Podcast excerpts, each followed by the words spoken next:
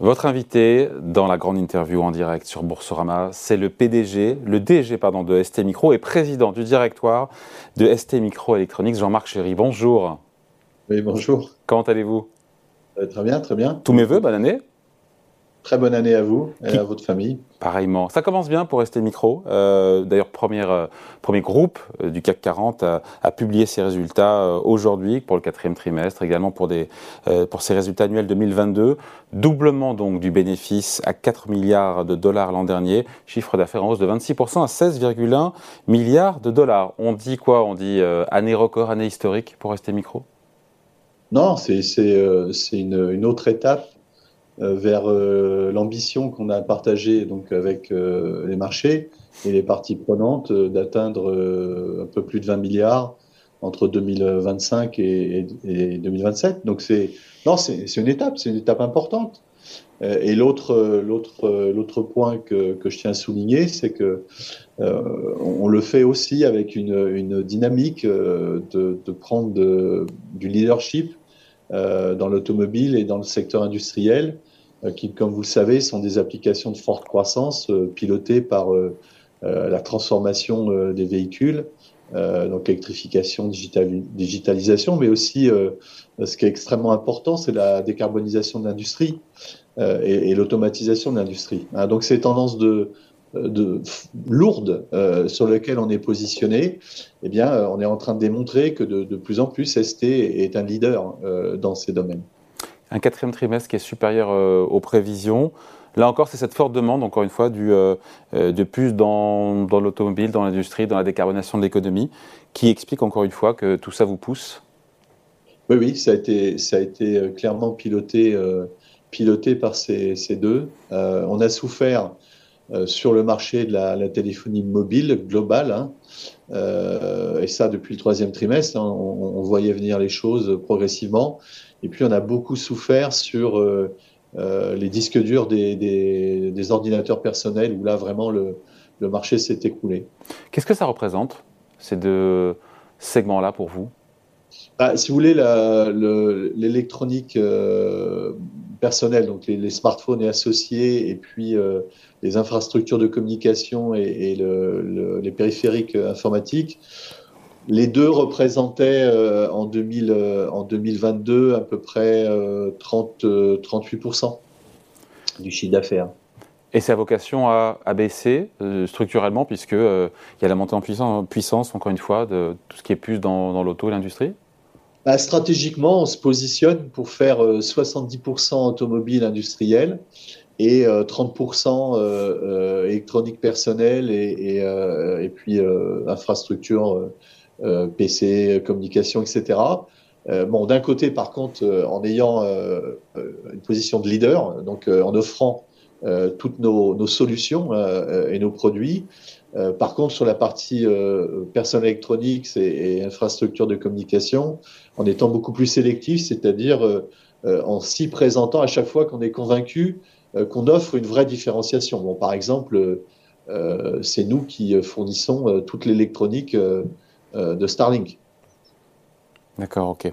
Juste un petit mot sur 2023. J'ai vu que vous visiez euh, entre 16,8 et 17,8 milliards de dollars de chiffre d'affaires. La croissance, elle viendra d'où, je dire, en termes de zone géographique euh, et aussi d'activité?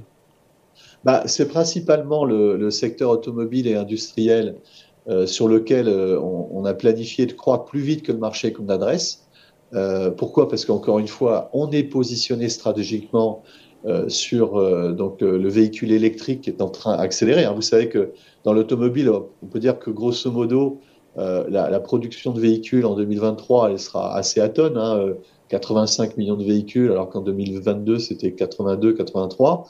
Par contre, vous avez une accélération des véhicules électriques, donc ça, c'est le point numéro un. Par contre, vous avez une forte pervasion euh, des semi-conducteurs dans, les véhicules, donc une augmentation du, contenu, et puis la digitalisation. Donc, donc, euh, donc nous allons croître plus vite que le marché automobile euh, en termes de semi-conducteurs parce qu'on a les bons produits sur les bonnes applications.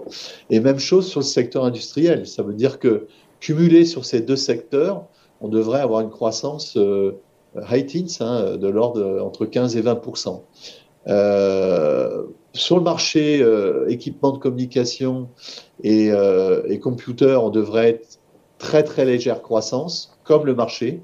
bon là, on a des projets qui fonctionnent bien. Par contre, l'aspect périphérique informatique, disque dur, sera encore faible.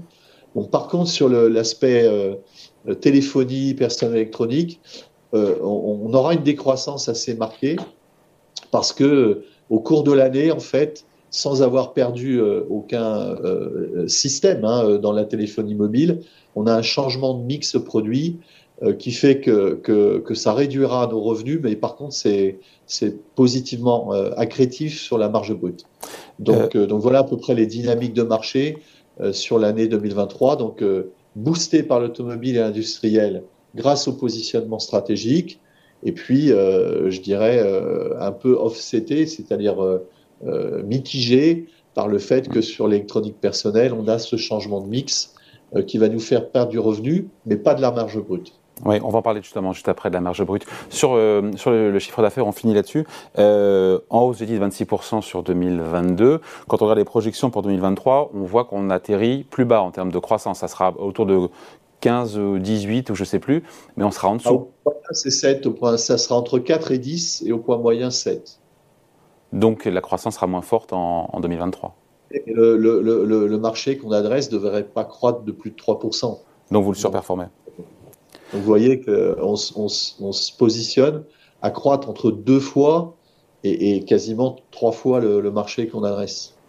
Alors, tout en améliorant euh, la marge brute euh, au premier trimestre 2023, c'est ce que vous visez à 48%. vous êtes à combien? Rappelez-moi le chiffre sur, euh, sur le quatrième trimestre. Bon. 47 cumulés sur, sur l'année 2022. Voilà. Où vous allez chercher ces quelques points de plus de marge? Ils se trouvent où? Bah, c'est les, les, les, ceux qui contribuent. C'est bon, on est, les prix se stabilisent. Hein. Maintenant, on est dans un, environnement de prix stabilisé. Euh, donc, euh, c'est le mix produit. Hein. donc, encore une fois, comme on est positionné sur ces applications que je vous ai mentionnées il y a quelques, minutes, euh, c'est clair que l'introduction des nouveaux produits qui sont assujettis à ces, applications contribue, euh, je dirais, à l'amélioration de la marge. Bon, ensuite, euh, bon, clairement, en termes de, on améliore notre productivité industrielle, mais on a des, des, détracteurs très forts sur les coûts entrants, hein, donc, et notamment l'énergie. Euh, l'énergie euh, en France, en Italie, à Singapour, qui sont des gros hubs industriels de ST. Entre 21 et, et, et, 22, on a doublé le prix d'énergie. Donc ça, c'est des détracteurs à la marge. Mais à la fin, euh, entre les prix qui se stabilisent, voire qui continuent à légèrement s'améliorer par l'introduction de ces nouveaux produits, le mix, et puis on arrive quand même à mitiger les coûts entrants avec de la productivité, bon, bah, fait que euh, on, sait donner cette, euh, cette marge brute en, T1. Hmm.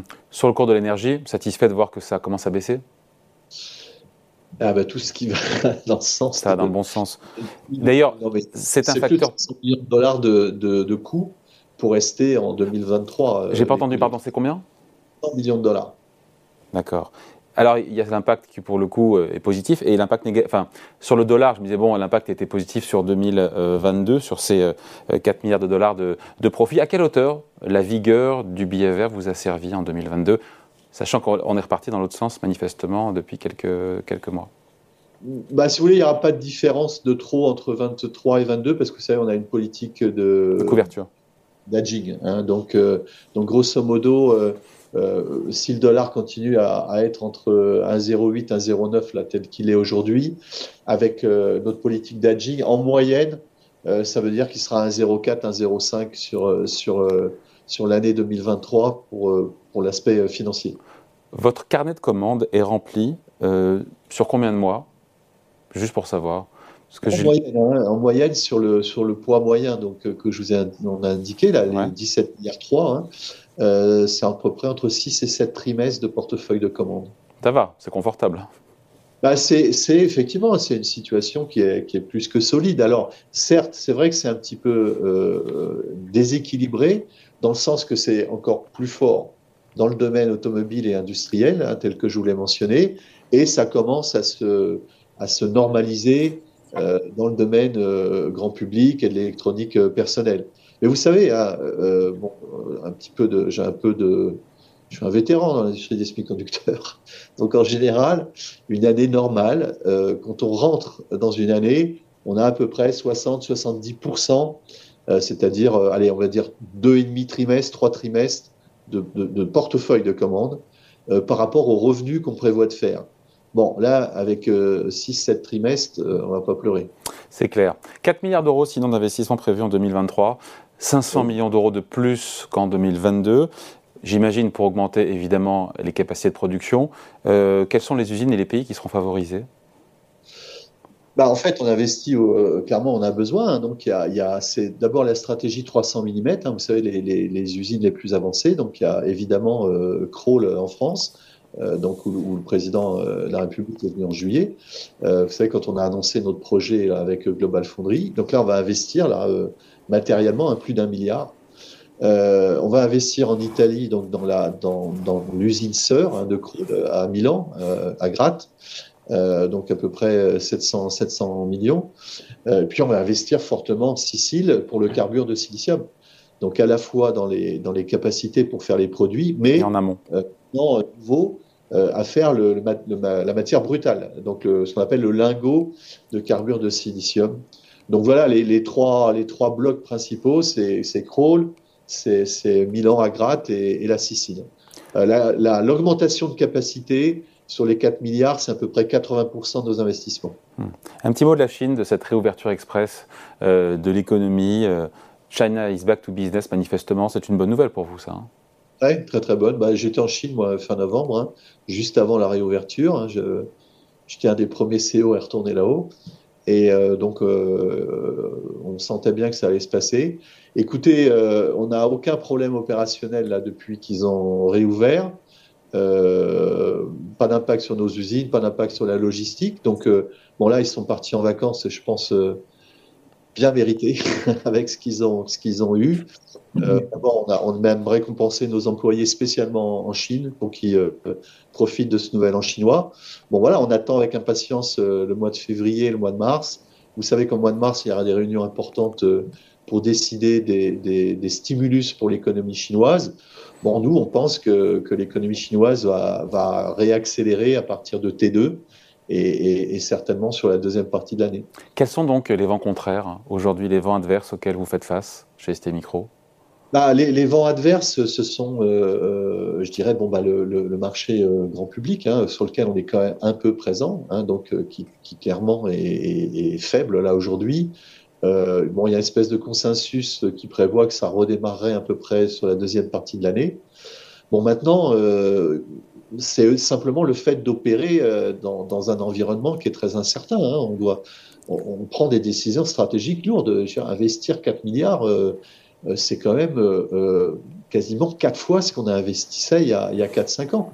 Alors oui, l'entreprise a multiplié par 3 sa capacité, ou 4 même, sa capacité à générer du cash, mais vous voyez bien qu'en partage de la valeur, c'est immédiatement réinvesti à ces niveaux-là pour prévoir le futur. Donc 4 milliards d'investissements dans un environnement incertain, c'est des décisions qui, qui, qui, demandent euh, bah, du courage un peu et puis, de regarder ce qui se passe. Euh, après, vent contraire, bon, il y a ce fameux euh, découplage progressif des économies hein, entre le, monde occidental et l'Asie. Bon, et ça, je, je, je regarde assez souvent les émissions économiques quand j'ai le temps.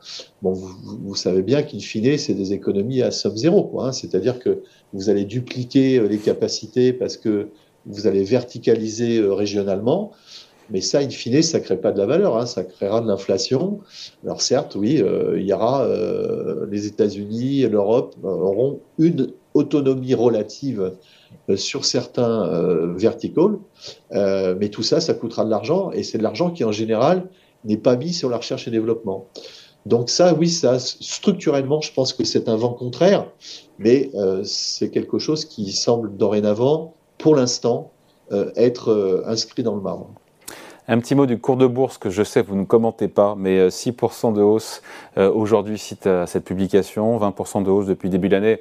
Vous n'allez pas me dire que vous n'êtes pas satisfait non, mais écoutez, la, non, la, chose qui est satisfaisante, c'est que jusqu'au quatrième trimestre, si vous voulez, euh, bon, on avait l'impression d'avoir une déconnexion. C'est-à-dire que euh, nous, on arrivait en disant, bah, écoutez, euh, voilà, on, dit ce qu'on voit, et puis on croit ce qu'on dit.